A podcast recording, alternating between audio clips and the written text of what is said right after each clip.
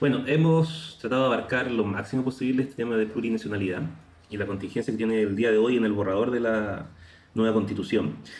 Así que vamos a dejar esto acá para, para seguir a la próxima sección, que es la actualidad de la semana, gracias a Don John Smoke. ¿Han emitido su voto, señoras y señores convencionales? Antonia, ya tenemos el borrador de la nueva constitución.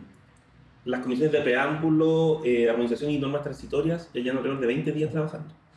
Hubo un viaje a Antofagasta que dejaron una linda postal en las ruinas de Huanchaca. Y también los partidos políticos de derecha y algunos de la exconcerta ha presionado al gobierno de Boric para crear una tercera opción si es que llegara a ganar el rechazo. Pero tú, ¿qué nos traes para compartir de la última semana de este proceso constituyente? Bueno, efectivamente, esto ha sido unas semanas bien intensas en todas las comisiones. Eh, me gustaría hablar de, de, ciertas normas que aprobaron en la comisión transitoria hoy día. ¿Dónde tú estás trabajando? Yo estoy trabajando, en, claro, en, armoniza, en la comisión de armonización y en la comisión de normas transitorias, sí, apoyando a una parte de los escaños reservados en ese, en ese rol. En la comisión de comisiones transitorias se acaba de aprobar recién con ¿verdad? A, a penita, una norma que habla de eh, una comisión de territorial indígena. Yeah. Y me gustaría hablar de esta norma brevemente porque creo que eh, no se le ha dado la relevancia de eh, la importancia que tiene generar una salida institucional a la brevedad, o sea, apenas ojalá si gana la prueba y se aprueba la constitución, que el gobierno tenga un mandato institucional para empezar a resolver el conflicto efectivamente con los pueblos indígenas, pero también en especial con el pueblo mapuche en materia territorial. A mi juicio, como yo les decía, lo que el grave problema que tenemos con este conflicto, dentro de otros, es la falta de información no tenemos información ni de la tierra que se demanda, ni de la tierra que se ha entregado, ni de quienes viven en la tierra demandada, ni cuál es la situación. Y se propone una comisión que yo creo que la comisión no han, que la convención no ha entendido todavía la relevancia que tiene crear una institución como esta, que sería una comisión que de alguna parte lo primero que hace es elaborar un catastro de tierra. O sea, en todo Chile. En todo Chile. A base de requerimientos de los propios pueblos y comunidades. O sea, la comunidad va y dice, yo le había dicho a la CONADI que demando esto, bueno, esta es mi demanda, no me la han resuelto. Entonces, ¿cómo la acreditamos? Y buscar formas más amplias de acreditación. Peritaje antropológico, estudios de título, libros de investigación, poder generar una amplia base de datos que nos permita saber dónde están esos territorios que se demanden y yo creo que ahí se van a ir derivando muchos mitos como que por ejemplo pueblo mapuche quiere recuperar Temuco, del Biobío al sur uh -huh. y ahí se van a ir viendo que esto es efectivamente una demanda que hay que verla como decías tú en la pregunta que me hacías sobre territorio no es que haya una cabeza o un representante del pueblo mapuche sino que esto es por territorio, por comunidades, por LOF entonces yo creo que así vamos a ir poder viendo esto y después de eso, después de tener esa información que no la tenemos y ese es la, el gran déficit, empezar a pensar soluciones concretas a cada uno de estos casos ya. Entonces, esta tierra, ¿qué quiere usted? ¿Quién la tiene? Y este señor que la tiene, si es forestal, bueno, pensemos con las forestales, negociemos. ¿verdad? Forestal, ustedes se pueden ir, donde les gustaría, intercambiamos terreno, no sé, ¿verdad? Habrá que ser creativo. Otra opción también, la constitución otorga por primera vez la constitución de, de expropiar también. Entonces hay que como última medida, pero es una posibilidad así como cuando se hace un camino, ¿verdad? También es una posibilidad. Entonces yo creo que esta comisión a mí me interesa porque siento que no ha tenido la relevancia que, la, que, que, que debiese tener como una salida institucional al conflicto y lo que ha salido son eh, crónicas en el Mercurio donde se dice, bueno, no se sabe cuál es la Tierra, bueno, evidentemente no se sabe cuál es la Tierra, si supiéramos cuál es la Tierra, uh -huh. habríamos avanzado un paso que no podemos avanzar.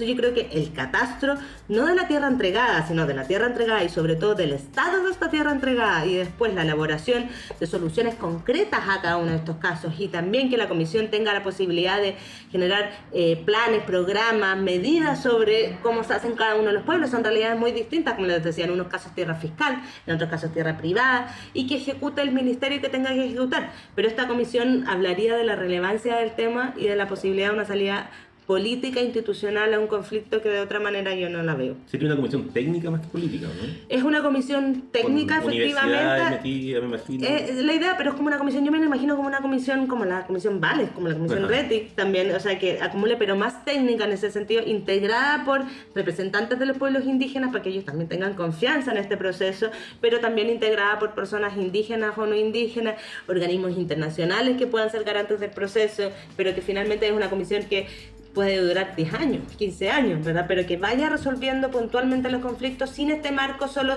de los títulos de merced o de la prueba tan cerrada, sino que sea una comisión, y acá pensando como en el Tribunal de Guantangui, ¿verdad? Una comisión que permita avanzar en esta idea de reconciliación y de reparación de la tierra, que es algo que ya reconoce entonces la constitución en la tierra. Esta norma fue aprobada en la comisión. De transitorias y pasaría al pleno la próxima semana. Yo no sé cuándo es el pleno de transitorias. Martes, miércoles, me imagino. Ya, perfecto. Y si se rechaza, es dos vuelve. Tercios. Es dos tercios. Ya, 50 más 1, vuelve. Vuelve. Si no, para afuera.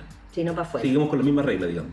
Si no, no tendríamos transitoria de alguna manera. Tenemos la, la, el artículo que reconoce la restitución y reconoce, pero no tenemos el mandato directo de implementación. Y yo creo que eso es súper importante. O sea, acá yo sé que todo se tiene que implementar, pero esto no es tan complejo implementarlo. Es un tema de muy difícil solución, pero requerimos tener no un plan, no sé qué, sino un mandato directo al Ejecutivo para que instale esto en algún lugar, en algún ministerio y empiecen a resolver sobre todo los graves problemas de información que yo son los que creo que acá generan estas brechas, no solo en tierra, sino también en seguridad, en, un montón de cosas, pero en este caso en materia de territorial. Y sacando la calculadora o el abaco político, ¿cómo crees que va, van a estar los números? Es que yo creo que, claro, yo... yo sí, yo creo que vamos bien, probablemente hay que ver, ojalá que sea una norma que no, que no se devuelva, como decimos nosotros, pero...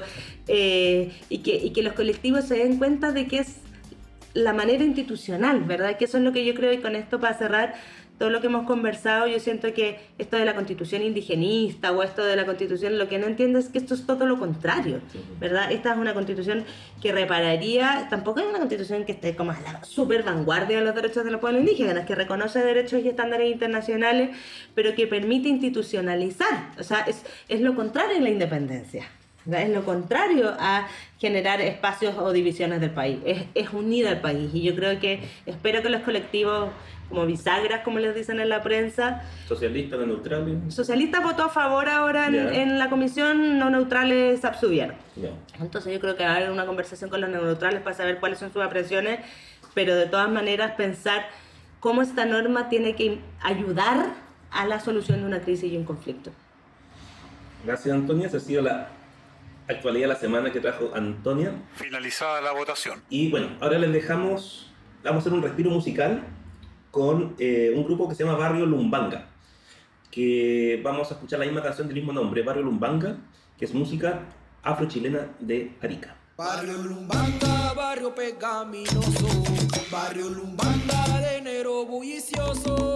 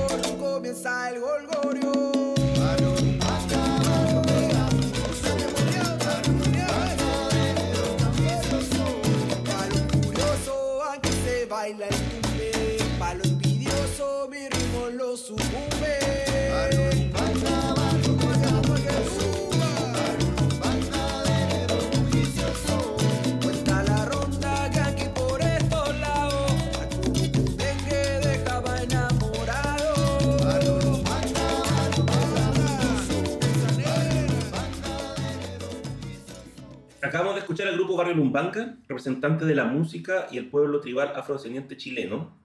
Y, Antonia, ¿qué pasó con, con la demanda de ser incluido de manera explícita en la nueva constitución eh, del, eh, del pueblo tribal afrodescendiente y por qué no se logró? ¿Dónde estuvo ese, ese se conflicto? logró a medias. Se dejó abierto. Hay, hay algo, hay un reconocimiento a los derechos culturales del pueblo afrotribal chileno. Sin embargo, se rechazaron un montón de cosas, se rechazó, bueno, los escaños reservados en el Congreso, tenían ciertas normas que con derecho a la autonomía eh, territorial, derecho a la autodeterminación y normas que asimilaban eh, a, a los derechos de los pueblos indígenas. Yo creo que hay varias razones. Yo creo que, por una parte, la no tener presencia directa, o sea, no tener un escaño afro, hace que uno se quede sin representación, a pesar de que otras personas asuman la bandera de la lucha, no es lo mismo, ¿verdad? No es el escaño reservado. Y eso es evidente en el escaño reservado de los pueblos indígenas, que fue algo que se rechazó en el Congreso cuando se creó la Convención Constitucional. Y por otra parte, y esto ya es, eh, menos políticamente correcto, pero yo creo que eh, no es lo mismo pueblo afro-tribal o los pueblos tribales que los pueblos indígenas, en el sentido de que los pueblos indígenas son pueblos preexistentes a la colonización. El pueblo afro-chileno se, nunca se entendió muy bien quiénes eran. Yo lo sé perfectamente, pero el pueblo, la ley reconoce a los pueblos afro-chilenos como aquellos descendientes de, la, de los que vinieron como esclavos de África en el siglo XIV. Son como 4.000 personas en Arica. Generalmente de Angola. venía. Claro, eso no queda muy claro nunca nadie. La gente yo creo que entre que pensaba que eran los migrantes, que eran todas las personas afro en Chile, entonces Sí, que se, se mezcla se de- claro. de la última parte de, no sé, por los últimos 5 o 7 años con la migración eh, afro de Colombia, Venezuela, Claro. Haití, como que se resaltó un poquito el racismo que ha venido. Yo creo, y una confusión también a, a pensar que le estaban dando escaños a la población afro en general y no al pueblo afro Era un derecho chileno. al migrante más que nada. Claro. que- mm. Y había, había algo, hay ciertas luchas territoriales, entiendo también con algunos pueblos del norte, con los pueblos afro- afrochilenos. Y eh, yo creo que fundamentalmente entonces esta idea como de intentar equipararlos les jugó en contra en el sentido, yo no creo que el pueblo ch- afrochileno tenga derecho a la autodeterminación territorial o a la autonomía, ¿verdad? Yo creo que eh, tienen, sí tienen derechos que establece el convenio 169, incluso que podrían tener derechos territoriales, pero esta idea de generar como el derecho a la autonomía del pueblo afrochileno, yo creo que también como que se tiraron como en- con el tejo un poco pasado, creo yo, y eso también jugó en contra, pero yo creo que básicamente es la se, se vio desconocimiento, racismo, como decías tú, y eh, no tener un representante. Sí. A pesar de que más hicieron harto lobby, o sea, estaban, fueron, habían, Sí. me acuerdo, muchas mujeres, sobre todo afro, con tambor, manifestaciones con varias veces. Sí. O sea, fueron mucho, entraron muchas veces, sé que hablaron con mucha gente, pero La convencional eh, Carolina Videla de- del PC era la que. Claro, ella como que la- los representaba, pero Sí. nunca fue muy claro. Yo nunca leí una defensa muy explícita de esto, también eh, bien explicada, una minuta. Como que creo que, que no estuvo tampoco bien trabajado esa, esa idea y que finalmente prima la- el desconocimiento la, y el no tener un representante que defienda. Pero quedó también una sensación de negación nuevamente. Sí, no, yo creo que absolutamente, o sea, yo, yo creo profundamente que podrían haber tenido un escaño, tener una, una organización política y histórica súper interesante. eh, Porque incluso esta canción que acabamos de escuchar, Barrio Lumbanga, es del barrio que está en Arica, que ahora está en la calle Maipú, digamos, de Arica, y es un barrio que eh, se decía que ahí llegó la descendencia de Angola a quedarse ahí, pero hasta el día de hoy hay mucha gente que dice que eso es un mito y un desconocimiento de, de la historia de Arica, que eso nunca fue. Entonces, como nuevamente la negación histórica que ha tenido el, el grupo, eh, el pueblo tibara afro, afrodescendiente chileno, y como que este de nuevo es como un... Sí, un nuevo golpe. Bueno, yo creo que además, me imagino que, que su demanda lleva mucho tiempo, pero como la demanda pública de esto se les reconoce un par de años antes de, hace un par de años, entonces yo creo que también es algo que está cuajando, que Mm. está ingresando, siempre hablan de que no hay muchos datos, quizás teniendo datos pueda convencer más a la gente, pero sobre todo yo creo que lo de la explicación, ¿verdad? O sea, lo de explicar quiénes son es muy claro, porque yo incluso escuché a constituyentes pensando que hablaban de la población afro en general, Sí, ¿verdad? Entonces sí. yo creo que, que ahí hubo falta de, de información y de trabajo en ese sentido. Igual en el artículo 4 del capítulo del Estado Plurinacional y Libre Determinación de los Pueblos, queda ahí que son pueblos y naciones indígenas preexistentes, los mapuche, Aymara, Rapanui, eh, Licanantay, Quechua, Coya, Yaguita, Chango, Cahuasca, Yagán, Selknam y, y otros que puedan ser reconocidos en la forma que establezca la ley. No podrían caber ahí, según tú, porque no son preexistentes. y no son pueblos indígenas. Claro, hay otro artículo en derechos fundamentales que les reconocen los derechos culturales, Sí. pero me imagino que deben considerarlo insuficiente. Mm.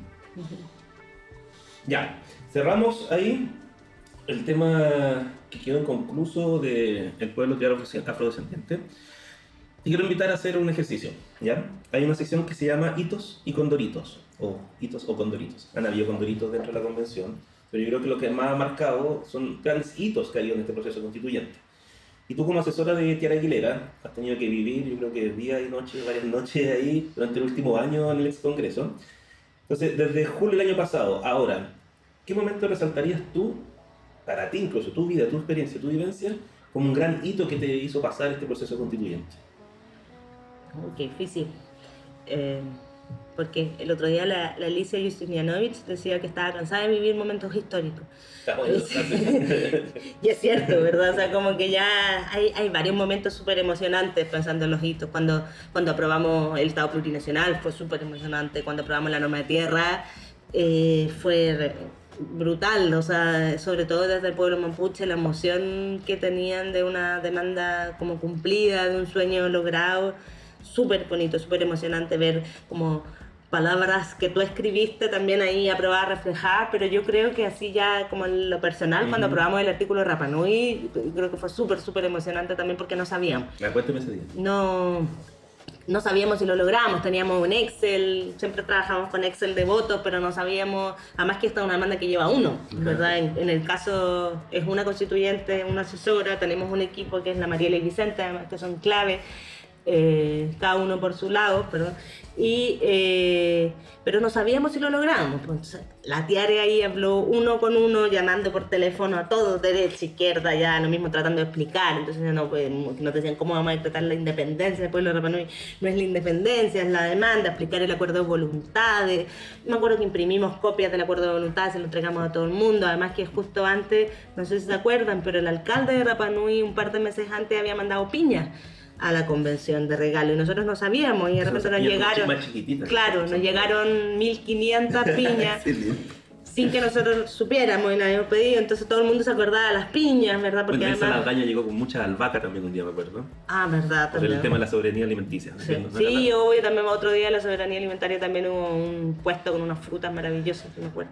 Eh, pero entonces había una tensión que no sabíamos si lo íbamos a aprobar y fue ese día, no sé si se acuerdan, ese día en Santiago hace poco que llovió como no había llovido nunca Sí. y estábamos en la carpa de los asesores porque ahora nos pusieron como una carpa más grande, pero en ese minuto había una carpita abierta Bueno, ese día estuvieron hasta las tantas de la madrugada. hasta las tantas de la madrugada. Esta era la segunda vuelta que tenía el artículo, o sea, si se perdía, se perdía pa- para siempre, moría ¿Cómo había sido la primera vuelta en números? sacamos ciento no, No. sacamos mm, pero estuvimos a punto, nos faltaron siete votos, siete votos. Estábamos al límite, le hicimos los hartos cambios y eso no era, era estaba todo súper tensionado, la tierra estaba súper nerviosa, estábamos todos súper nerviosos y lo aprobamos, entonces sacamos 113 votos. Ah, después ya de sobra. Sí, de sobra, pero a último minuto finalmente, no sabíamos nunca, entonces de repente dos minu diez minutos antes dice, no sé quién dice que va a votar en contra, y el nivel de estrés y de tensión, y lo aprobamos y fue súper bonito, fue súper emocionante. ¿Qué votos te sorprendieron ahí? No, ya los teníamos todos conversados, eh, pero, pero claro, ahí Ponte tu Arancibia votó a favor. Sí, me acuerdo de él, que él dijo una, una vez que él tenía una... Él una- tiene una relación una- especial, pero sí, y él dijo que bueno, que, que ahora Rapa Nui estaba mucho más civilizada. Sí, nos reímos mucho sí. más, pero en ese minuto nos da lo mismo las razones de por qué alguien votara por la norma. Lo importante es que voto. votaran. Sí. Dame tu voto. Y lo logramos y fue algo súper interesante. Y ahora, a propósito de las transitorias, también se viene una discusión que también hoy día aprobamos, no, ayer aprobamos en la transitoria de Rapa Nui que abre este proceso, ¿verdad? Que invita a hacer una consulta indígena para que la comunidad defina el mecanismo y la forma en que se va a crear el Estatuto de Autonomía de Rapa Nui. En Rapa Nui fue uno de los porcentajes más altos de apruebo, ¿no? Sí, los, rap, los rapas son, votan alto. Sobre 90. Sobre sí. 90, sí. Sí, sobre el 90%. Sí. Sí. O sea, hay expectativas altas también. Hay muchísimas expectativas. ¿Y cómo ve la votación de salida? ¿Tiene algún ¿Yo? número que creas que se ¿En va Rapa Nui o en la vida? En Rapa Nui. No, yo creo que bien, sí, también. Sí. Hay que explicar el artículo, hay que salir a contarlo también, pero sería raro que los Rapa Nui que tienen el gran artículo Sí. en términos de concreción de autonomía oficial, inmediata, eh, rechazar. Gracias Antonio por compartir esa experiencia. Está un día especial de una asesora con su norma en particular del pueblo Rapa Nui. ¿Les parece, Diego, Antonia, que pasemos a la siguiente sección y le demos eh, la voz a la calle? ¿Qué dice mi gente? Antonia, esta es una sección. No sé si has escuchado el programa. Di la verdad, ¿sí o no? No. No, ya, te cuento.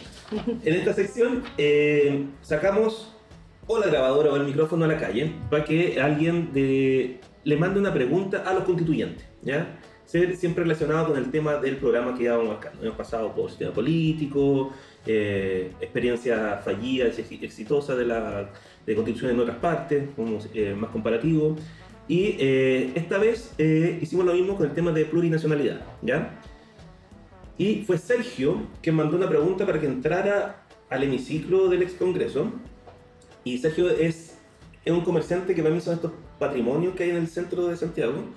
Eh, que Sergio tiene un puesto en la calle donde él eh, vende el Código Civil, el Código Penal, la Ley de Renta, la Ley de Tránsito, por decir algunos de sus libros. El fetichismo legal, como. Exacto.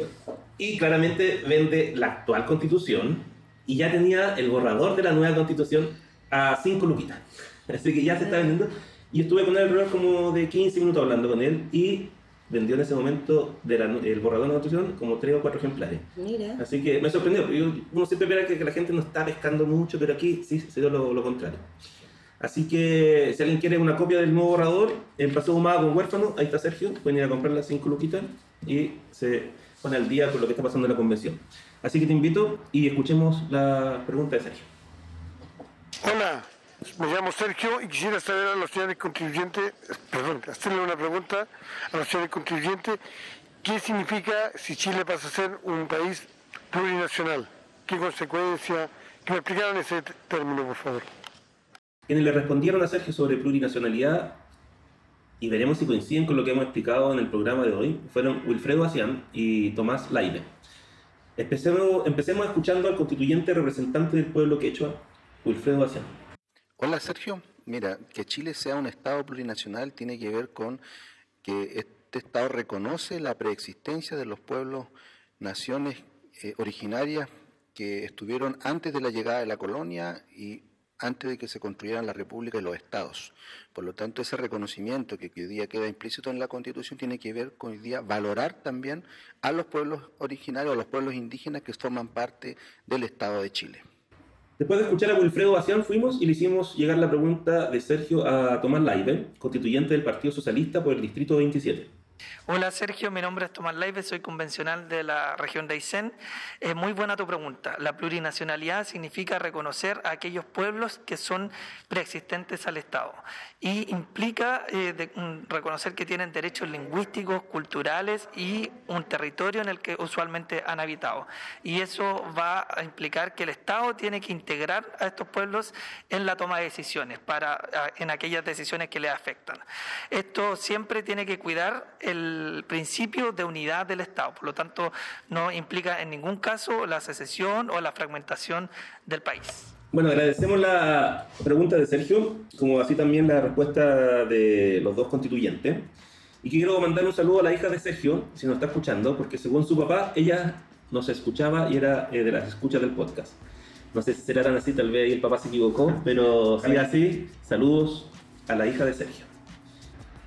Para continuar, seguimos para darle curso a la última sección del programa, junto a Antonio Rivas, asesora de la constituyente Tiara Aguilera, investigadora del Centro de Estudios Interculturales e Indígenas CIR. Así que presentamos la ruleta constituyente. Diego, Antonia, tomen sus celulares, por favor. Abren alguna red social. Antonio, Twitter, ¿te parece? Me parece. Diego, Instagram es la única que tengo. Instagram, dale. Ya, yo me voy a ir con el Facebook. Em, dame un número. Del 1 al 154. 13. 3. Bueno, tenemos a Marcela Curillo. No. Vamos a enviarle las redes sociales a Marcela Curillos. Tenía que ser el 3. ¿Instagram? Tu O- Twitter, No. A ver. yo me voy con el Facebook y el Diego se va con. Es que no tengo Marcela Curillo en, en Facebook. Yo aquí estoy en el Instagram. Tiene hartas publicaciones, 769 publicaciones y 41.000 seguidores. Acá tenés 174.000 en Upa. Twitter. Alto alcance. Harto. Tiene la mejor foto eh, con el perro. Porque, bueno, claramente no es muy eh, favorable a la. Ah, mira, acá ¿Qué perro tiene? ¿Sí? Parece como un bulldog. ¿Ir en España o en Chile el perro? No tengo idea. ¿Encontraron pega ya o no? Sí. ¿Sí? ¿Él? ¿Él? Sí, pues es un puestazo, ¿no? ¿El quién? El señor esposo eh, Alamán. Sí, pues, sí, me acuerdo que pidió permiso para viajar en un momento a la, a Claro, la estuvo, mesa. estuvo ahí un tiempo. Ya le están haciendo una cosa. Mira, ahí estoy viendo uno que dice, Chile no puede tener una constitución racista. Sí. La constitución de la convención sí lo es. La igualdad ante la ley ha sido una de las grandes conquistas en el mundo libre. Este texto la destruye para siempre porque señala además que nada que afecte a pueblos indígenas se podrá cambiar sin su acuerdo. Aquí estamos en la Y ahí hay un video, claro. Lo interesante es que habla más rápido que yo, que eso es una gracia.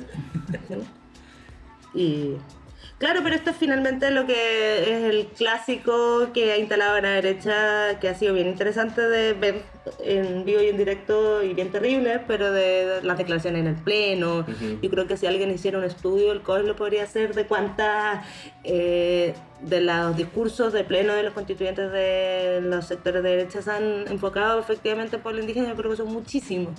Eh, los privilegios, había uno que hablaba de la monarquía indígena, la Teresa Marinovich saca unos carteles que dice Visti Punto cada vez que habla la. Lisa Loncón, o, La o otra, o la, o la Lidia González, bueno, la constitución indigenista. Y yo creo que básicamente es un problema, bueno, de, de racismo, de... Pero aquí te está diciendo que. la que ella está diciendo que la constitución es racista, claramente, porque yo creo que ella tiene una noción de qué significa la, la igualdad, que ella es lo que dice que la igualdad ante la ley es una de las más grandes conquistas del mundo libre, pero efectivamente una, este mundo libre que ella se imagina, un mundo libre donde participaba ella, su papá y su tío, ¿verdad? Porque no es un mundo libre que incluya a, a, lo- a los excluidos, precisamente. Entonces, esta idea de igualdad, una de, esta, que ya lo hablamos, ¿verdad? Una idea muy del siglo XVIII XIX, basada en que unos pocos votaban y que unos pocos tomaban decisiones por los otros, y cuando se ven insertos en un espacio donde no tienen ellos la- la la batuta, se sienten excluidos, se sienten no parte y reclaman eso. Eh, no toda la derecha ha sido igual, pero en general se ha visto esa, esa tensión de, de que reconocer derechos de los pueblos indígenas, que son derechos que están consagrados en los tratados internacionales, nadie está destruyendo nada, el pluralismo jurídico, los escaños reservados, están en un montón de países y lugares y pasamos de una constitución que no reconoce nada a una constitución que reconoce estos derechos, sienten que se afecta la igualdad, cuando yo creo todo lo contrario, yo creo que la igualdad se fortalece en la diversidad, ¿verdad? Que cuando uno con- reconoce la diversidad y reconoce el, como la gracia de la diferencia, es cuando efectivamente somos iguales y somos libres, como diría Marcela. Que es una política muy talentosa, por lo ¿A cuántas personas siguen ¿Marcela? en Twitter? Porque aquí en Facebook me, me- Acá sigue harto, o sea, sigue a 2.140 personas. y y- aquí sale 3.600 seguidores, pero ella sigue solamente a 8 personas. Ah, claro. No, acá sigue más. Esa ha sido la, la tónica del programa, como que Facebook está en retirada derechamente. Sí. Nadie, nadie lo ocupa mucho. Y allá en Instagram. En Instagram el contenido es más que todo eh, pantallazos de sus, de sus tweets. que Yo Ah. creo que debe ser su... Por algo tiene tantos seguidores. debe Ah, es su fuerte. Sí, es su fuerte. Eh, también recortes del diario. Dice, Chile no está obligado a tragarse un texto que no le guste. El proceso con- constituyente no está en juego. Bueno, ahí tiene una, una entrevista larga. Y algunos clips de la de entrevistas de la convención. Y, y este último video que, que sacó, que yo creo que lo vamos a editar porque es un poquito largo, eh, si es que lo mencionamos, pero... Sí, de los privilegios. Sí, respecto como justamente a, Aquí es lo mismo, a ¿eh? lo que habla Antonio. A Tiare, ¿cómo le va con los, los medios? ¿Le- Eh, ¿La la- piden tanto como a Sí, no, no creo que tanto, pero es bien solicitada en los medios, sí, también. Y es, estaba muy ajena a las redes sociales y yo la, la obligué a abrir su Twitter y tiene Instagram también. Excelente. Sí, parte de la pega a esta altura. Claro, no, y que además yo soy súper tuitera, entonces como no la, la, la obligué y ahora le gusta, aunque claro, recibe hartas cosas. ¿Estás siguiendo a Marcelo Cubillos? No, ¿La vas a seguir ahora? ¿la sigo? No sé, sé. pues, tu decisión. Es que tengo, no, decidí no seguirlo y tengo, no, es que tengo una lista que alguien creó que se llama Convención Constitucional. Sí. Entonces ahí están todos, ¿por qué Ah, lo ya. voy a seguir? Ya, No es necesario. mucho, mucho. Sí. Ya. Bueno, esta ha sido la ruleta constituyente, con lo que estamos dando fin a nuestro cuarto episodio, ya, iba a decir tercer, cuarto episodio de Se dice de mí, el podcast constituyente producido por COES. Muchas gracias, Antonia, por acompañarnos en este nuevo episodio y gracias por resolver muchas dudas que teníamos. Muchas gracias a ustedes por la invitación. Diego, muchas gracias también por ser parte de esta mesa el día de hoy. Y a todos y a todas las que nos escuchan, le agradecemos por informarse con Se dice de mí. Y si les gustó, comparta con su gente y sigan discutiendo de los temas de la convención. Chao, gente. Chau.